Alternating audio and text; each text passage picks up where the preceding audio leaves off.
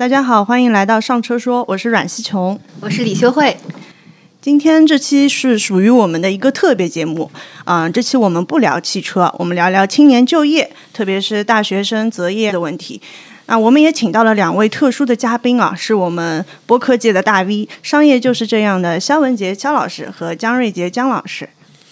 大家好，我是肖文杰。大家好，我是姜瑞杰。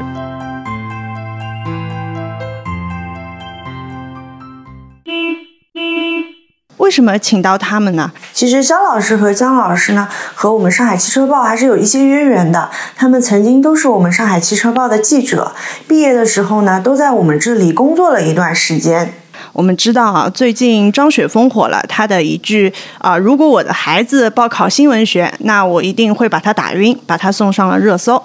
那我们在座各位都是从事新闻工作的嘛，有的也是学新闻专业的。听了就觉得很扎心。首先，我们想从自己的经历出发来谈谈对这件事的看法。特别是我们肖老师啊，他现在已经一路成长，成为了播客界的大 V 啊，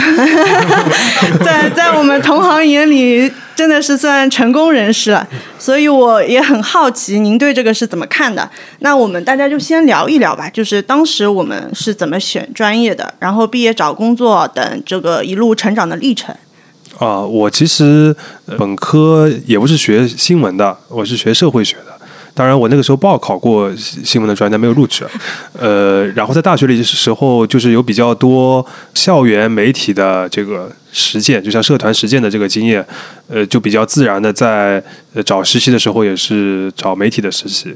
呃，然后在大四校招的时候，就有了这个最早时候其实就是上汽报的这个机会，然后就那个加入上海汽车报。然后之后就一直从事媒体，主要是汽车相关的报道。嗯，从事新闻行业的感受是什么样的呢？呃，我我属于是那种就是对这个行业比较有兴趣，就从小，但是也没有说那种什么所谓这个新闻理想这种的，倒也没有，只是觉得这个工作内容比较有意思，比较有趣。然后汽车的话，也是因为自己对这个这个车本身比较感兴趣，所以说就那个时候觉得就是比如说做一个汽车相关的媒体报道是一个比较正好切中的。一个点，校园的实践的话，也是我觉得蛮大的影响因素。就是有很多之后的这个实际工作的经验，有可能在那个当初会呃打一个基础。呃，虽然本科这个学科不是学新闻学的，但其实有可能学校里面学了蛮多跟这个相关的东西的。嗯，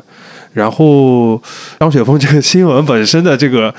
我觉得他说的就是有一定的这个有道理的成分，是在于就是很多人都会觉得新闻是一个比较实践的内容。嗯，就好像不一定需要有本科四年的这个那么多专业课来学习。我觉得从这个角度来说的话，本来当然是有道理的，因为确实现在也有一些学校的这个新闻学都已经不招。那个本科生了嘛，像清华，然后像海外的有很多新闻都是从研究生开始的，这当然是有一定道理的。但至于你说就是读完全不能去读这个专业，我觉得倒也不必吧。呃，读了也不至于一定就是最难找工作的那种那个职业，我觉得也不是不一定。而且本来就是读了这个专业，其实呃，在我们读书的那个时候，呃，新闻系的同学呃毕业了之后去做新闻的已经很少了，已经有可能只有百分之二十都不到。那个已经是十多年前了，呃，那现在的话，我觉得可能更少。那所以本来就不是说上了新闻学就一定要读新闻的，所以没有这个考虑的话，就是就还好。姜老师呢？我补充肖老师一点啊，就是不光是那个时候读新闻的人去做新闻很少，那个时候读什么专业的人去做他对口专业的都很少。对。然后就比如说我是读中文系的嘛，那中文系。大家都以为是培养作家的，但其实没有什么人去做作家。然后，这个中文系就是就是学的东西比较感性嘛，然后学的东西比较感性呢，人的思维就会比较飘一点。然后比较飘一点呢，就是你写东西的时候就会就会写到哪里是哪里。这种稿子呢，通常就不能用。所以呢，就是就是我觉得，就媒体新闻工作对我来说很重要的一个帮助，就是那我能够把这个飘在天上的东西。让它落下来，变成一个逻辑清晰、从头到尾都可操作的一个东西。就我觉得这种能力的话，不管是在媒体工作也好，还是说以后去做其他任何行业的工作来说，就是这种体系化的、成逻辑的这样的工作方式都是比较重要的。就我在大学里修了两个专业，一个是新闻，一个是英语文学，都很没有用。嗯，然后我的大学同学毕业了之后，一般都去了呃会计事务所，然后还有去嗯公关集团的。像我这样就是真的是做一名记者的非常非常少，基本上就是凤毛麟角了。刚才肖老师说百分之二十，其实到了我这一年的话，我估计连百分之二都不到。嗯，然后随着这个传统的媒体示威，其实越来越多的人选择了换赛道。就我感觉，同学聚会的时候，在这吃饭的时候找到记者，已经是一件非常不容易的事情了。嗯。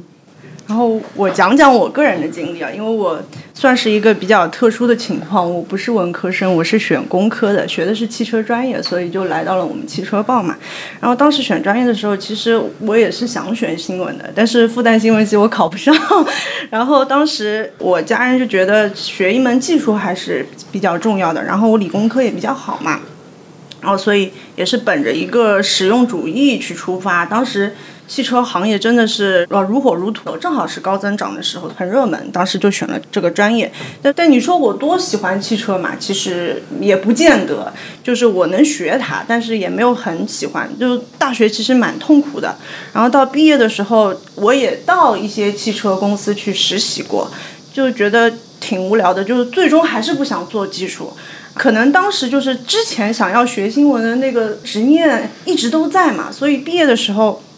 正好看到我们汽车报在招聘嘛，我觉得正好是个蛮好的结合点，跟我专业也是相关的，然后又可以做我喜欢的事情，所以呃最终还是到了媒体行业嘛。刚才慧慧说到，很多学新闻专业的人最终都不去从事新闻行业了。其实，对于新闻行业这个行业的受欢迎度，其实也没有那么高。但是我进来之后，我感觉确实有很多就是跟我之前预期不一样的地方。比如说，呃，我以为做新闻就是将我所见所闻，然后我的观察和我的思考去传达给读者，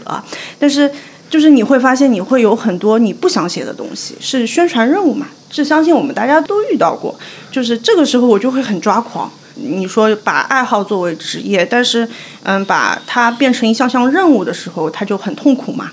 然后同时呢，呃，虽然说做新闻时间上是比较自由的，但其实加班也挺多的，因为我们是讲究时效性的嘛。然后就是我很多同学，因为是学汽车技术的嘛。他们的工资也确实比我更高一些，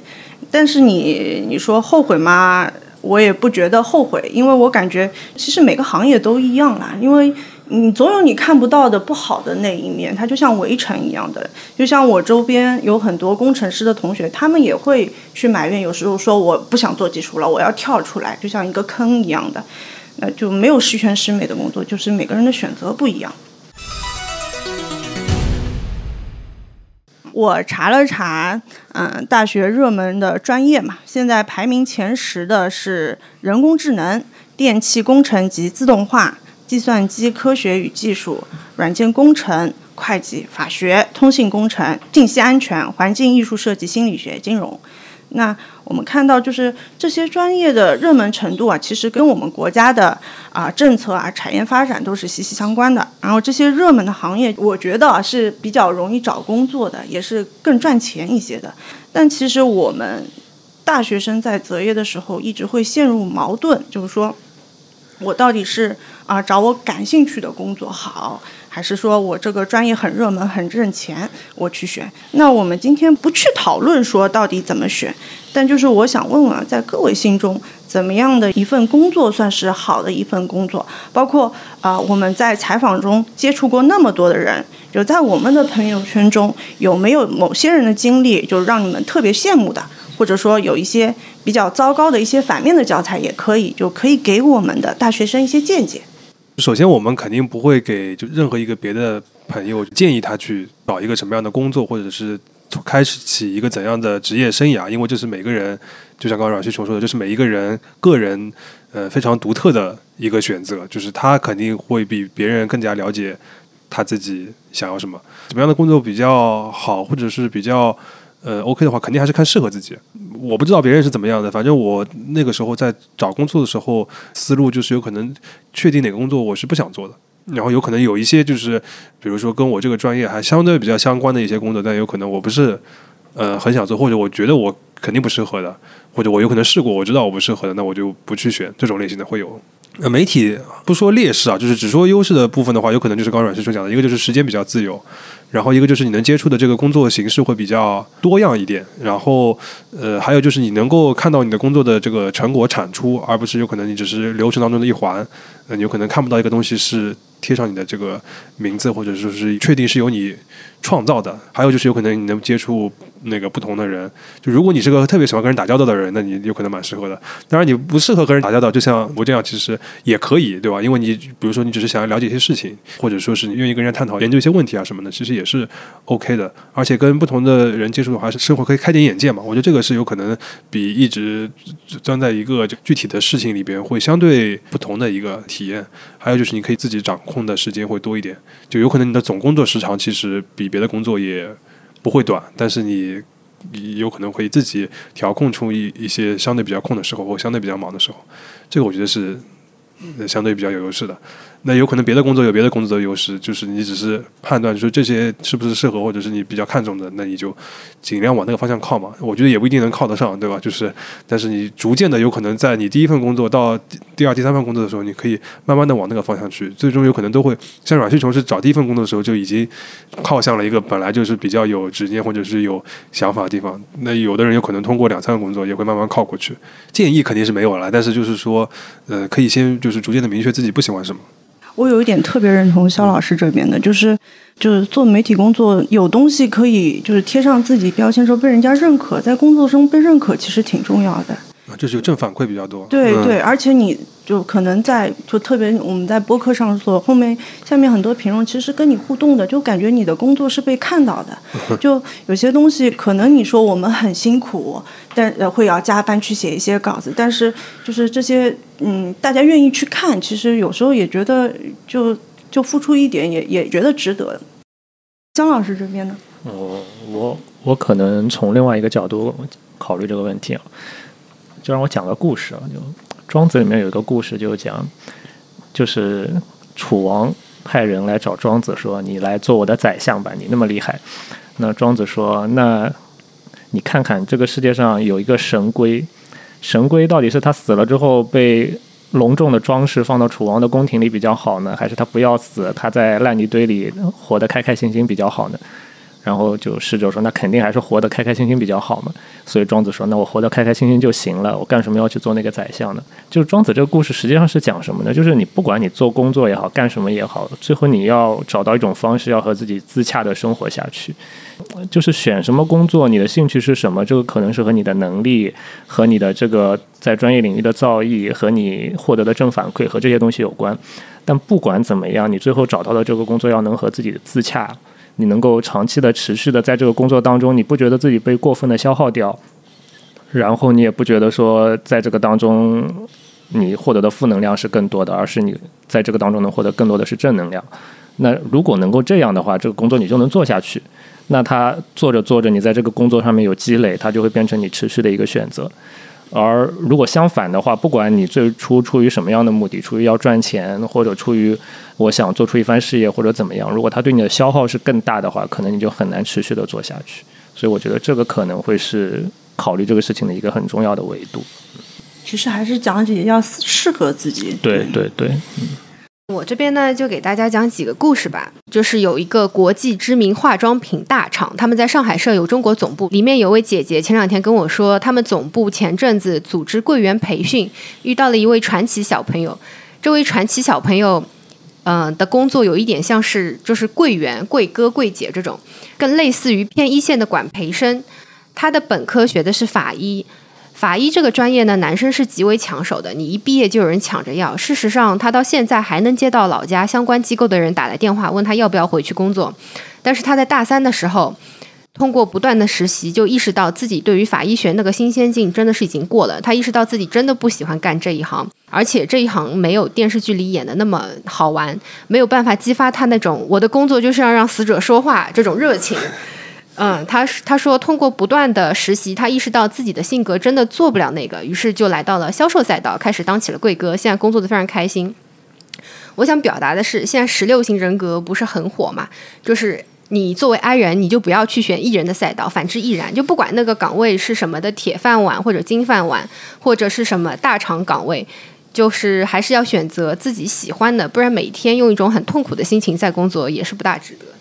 我去高校招新的时候，经常会听到辅导员跟我抱怨说：“哎呀，我们应届生呢，一般都更喜欢去大厂工作。这里的大厂不仅仅是指互联网巨擘，也有指那个超大型的国企和民企。说应届生其他工作都看不上。然后学弟学妹来找我咨询工作岗位的时候呢，基本上也只想了解企业总部有什么开放的岗位。大厂肯定是香的，但是呢，就是据我了解，大企业更容易有大企业病。”普通员工只能接触到一个链条中很小的一部分工作内容，然后不断的去重复。你想要做一点创新的时候，也会遇到很多的阻力。我这边有几个例子，像我们知道，一般财务岗位的工作内容重复性比较高，晋升的速度也更普通。我最近采访到了一位很不一样的财务人员，他是上汽集团今年评选出来的五四青年，是上汽国际的财务人员。毕业后呢，就加入了上汽国际这家企业，主要负责上汽集团的国际经营任务。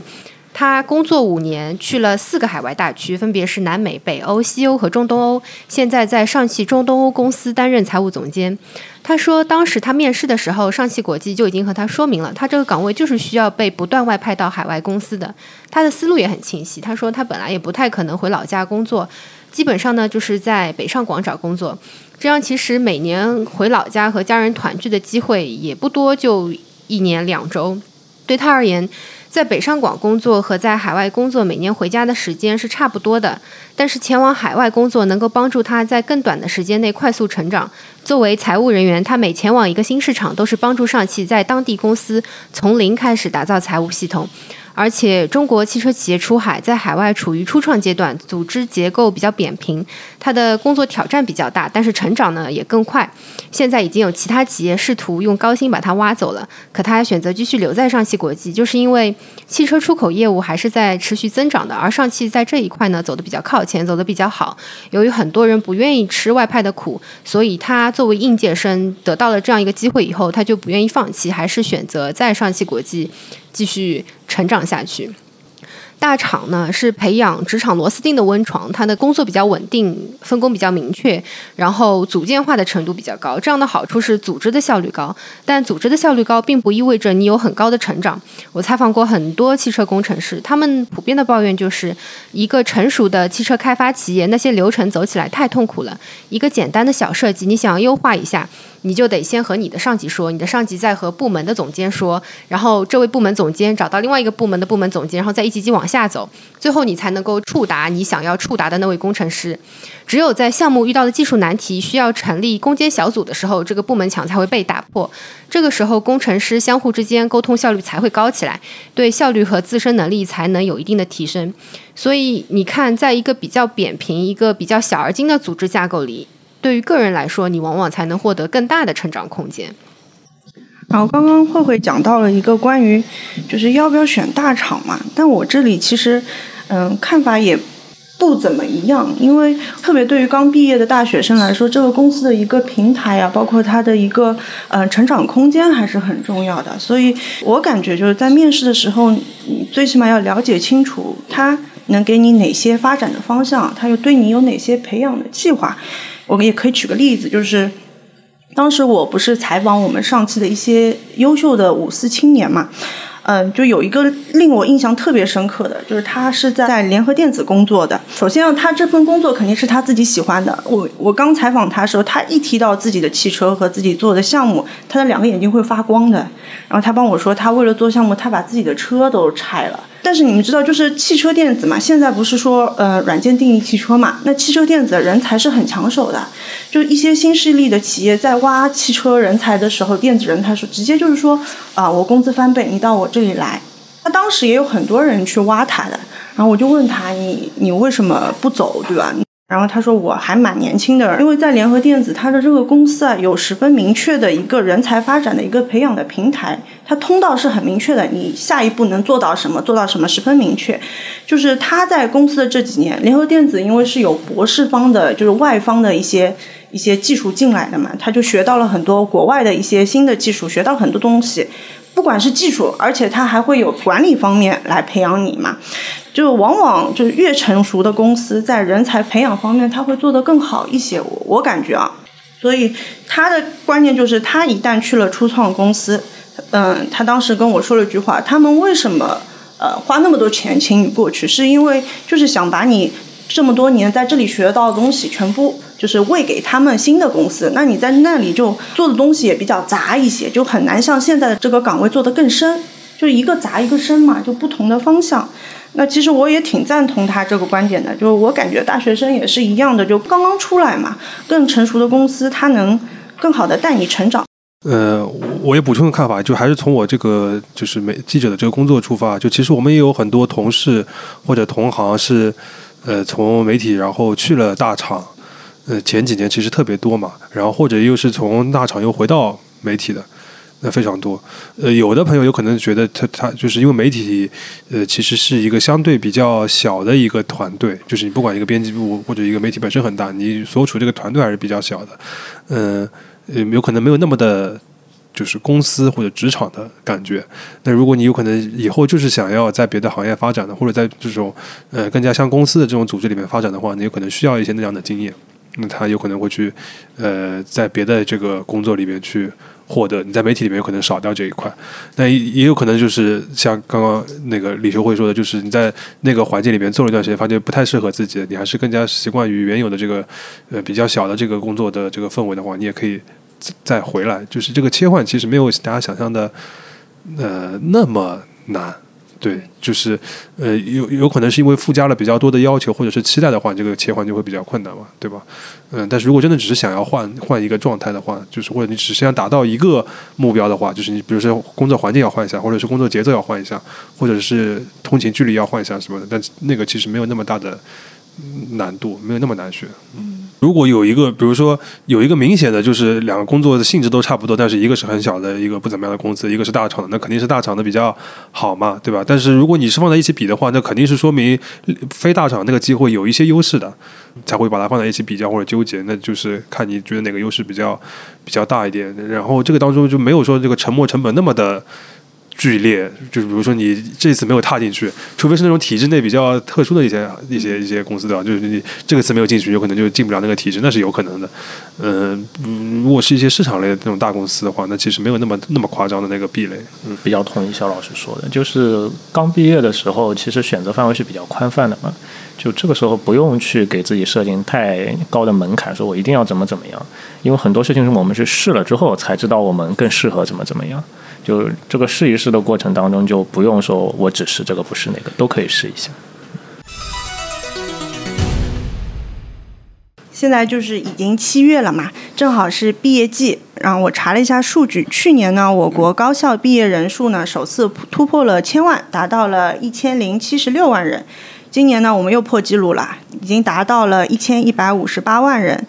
然后这几年呢，受经济的影响，很多企业的校招名额也在减少，僧多粥少，然后很多大学生就陷入了就业焦虑。那大家有没有好的建议给到我们这些大学生？从我们自己的体会来说的话，就是这两年校招的这个难度肯定是提升的嘛。就包括我们自己团队，呃，招的新的那个同事，大家这个竞争的激烈程度啊，包括是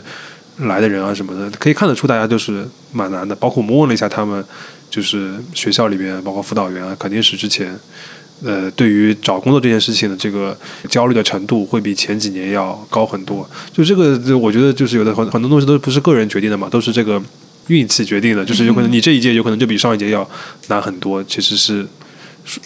说不太好的。就即使在疫情这几年里边，不同届数的这个招聘的这个难易度，据我所知也是完全不一样的，而且。那个我们了解的有可能只是一小部分的大学生，说白了有可能还是那些比较好的大学的那些学生。那如果是就是非大学的毕业生，或者说是那个就是排名不是那么高的大学的毕业生，有可能他们的找工作状态还不太一样。其实大家比较焦虑的，有可能是因为就是在这个国内的这个很多公司人才市场里边，应届这个身份还是有一定的优势的嘛。那你有可能就是在应届这个时间点没有。踏上一块很好的板的话，你会觉得就是有可能，呃，比较焦虑，或者说是，就是你失去这个应届生那个身份会比较困难什么的。这个客观的挑战肯定是有的，但是，呃，我身边也是看到过蛮多的例子，是你已经是非应届的，那个有可能他工作了一小会儿，然后马上就离职了，然后换了一个别完全不同的赛道等等也好，就真的没有看到那种特别特别绝望的，说真真的找不到出路的，也也不至于。当然有可能我看的这个就是了解的人不不太多啊，就是也有可能也真的有非常困难的朋友，有很多就是我感觉实际上是非常焦虑，或者说是对现在自己目前这个选择不是很满意的人，其实他的这个状况比那些很多人还好很多嘛，所以我觉得没有。到那个程度，我觉得就是外部事情有很多我们改变不了嘛，但是也要看到这个外部在变化的过程当中，也有一些可能是比较有利的因素。比如说，我们如果拿去跟十年前比，跟二十年前比，现在互联网上可以给大家使用的学习的资源其实是这爆炸性的增长。然后就是原来可能我一定要通过读一个大学来去。学到的某种能力，现在可能我通过互联网的沟通和交流，可能我也能学到。那就是这种优势，如果我们能够好好的利用的话，就比如说像现在就是越来越多的数字游民啊，这种新的行业开这个职业开始出现，就是就是如果我们能够充分的利用这个环境变化当中有利的那个部分，那可能我们在面对这个外部变化的时候，就能掌握一些主动权。就是虽然看上去好像这个变化带来了很多挑战，但变化也带来了很多机会。就换个角度思考，可能也会有一些帮助。嗯我给的建议是比较实 实在一点的，就是因为我觉得，就像刚才说，其实我毕业的时候焦虑，我不一定要找一个大厂，或者一定要找一个跳板，一定要就是跳得很高，然后给你那么大的压力。但是我是觉得，第一份工作你找对。适合自己的行业是很重要的，开工是很难有回头箭的，因为，呃，刚才我们说是可以试试这个行业，试试那个行业，但我觉得这个试错成本其实挺高的，因为你一旦选择了这个行业，你是很难跳出这个圈子的，你的积累的经验和资源都是这个圈子里面的嘛。然后你再换位想想，如果说我做了一段时间这个行业，我觉得哎呀，我做不下去了，我要我要去换工作。但是我作为一个招聘者，我选人，我选有工作经历的人，我肯定是会选相关行业的，我不会去选没有这个行业工作经验的一些已经工作的人。那同样你没有工作经历，那我我会选应届生嘛。而且你要转行的话，其实就是要很大的一个从头再来的一个勇气，不是每个人。都能有这样的一个勇气，你也不一定有这样的时间和精力去耗在这上面。刚才我们讲到，就是有的工作，即使你感兴趣，它其实也是有一点坑的嘛。如果你有认识的相关的朋友啊，或者刚才我们姜老师讲到，互联网上有那么多的资料，你可以去看看，了解一下这些行业的一些负面的情况，看看他这些负面是否跳出了你的底线。就是说，如果说，嗯，你能接受他。并且你对他感兴趣，你觉得他适合你，你就可以选择嘛。这个里边有一个难点，就是人是不一定能够知道自己擅长和喜欢什么的。是是是。我很羡慕那些就是，就比如说很早就明确自己擅长和喜欢什么，然后就是一直以此为置业的这个朋友。就像我，就是我认识一些这个同龄人，他有可能是很早的时候就是喜欢汽车。就是，然后他就算是没有考到他最理想的汽车那个专业，他也考了另一个汽车的专业，然后他一定要最后进入汽车行业，然后一直工作，就是那种我觉得也是很厉害的。但大多数人其实，对，嗯，他有可能就是在找工作的时候都不知道自己，就是首先不知道自己喜欢什么，其次也不知道自己擅长什么。嗯，当然，除了有些就是技术类型的，或者说是有专业技能的东西，那你肯定很明确知道自己 O 不 OK 嘛，或者就是有很明确标准的。那对于像我们从事这些行业来说，或者是说是呃所谓的就是文科啊这这类这类的来说，其实有很多能力你是很难量化或者很难做判断的。嗯嗯，是的，虽然你不一定找得到就自己真正的兴兴趣点，但至少你对于这个行业要要去自己想方设法多了解一些，嗯，不要太迷茫就可以了。对。对，就是你在去这个工作之前，最好不要是那种完全一无所知的那种状态。是。嗯，或者就只是因为，比如说周围的人都去了，或者是大家都他在招人，然后我拿到 offer 了，那有可能是会有一点，就是容易碰到坑。嗯，是的。嗯，不能太随波逐流，或觉得这个热门我就去做。嗯，我觉得这个是不对的。感谢肖老师和姜老师来我们节目做客啊，我们听到了很多故事和经历，然后希望这些经历和建议对正在寻找工作的毕业生们有用。刚才我们说了那么多，其实还是要找到适合自己的工作，还最重要。但你也不一定知道哪些适合自己，所以我感觉毕业工作其实就是一个寻找自己的过程嘛。然后毕业前，我们很多其实都是按着啊父母的规划在循规蹈矩的往前走的。现在我们进入社会了，就开始尝试走自己的路了。在这里呢，我们祝啊各位毕业生都能找到合适自己的工作，寻找到合适自己的人生路。在这里呢，我也帮我们上海汽车报做一个广告。最近呢，我们汽车报也在招聘新的员工，欢迎各位应届生来投简历。那具体的要求和联系方式，可以在下面的 show notes 里面找到。以上就是本期上车说所有内容，感谢您的收听。关于大学生就业，您有什么想说的，也欢迎在下方评论区留言。我们下期见。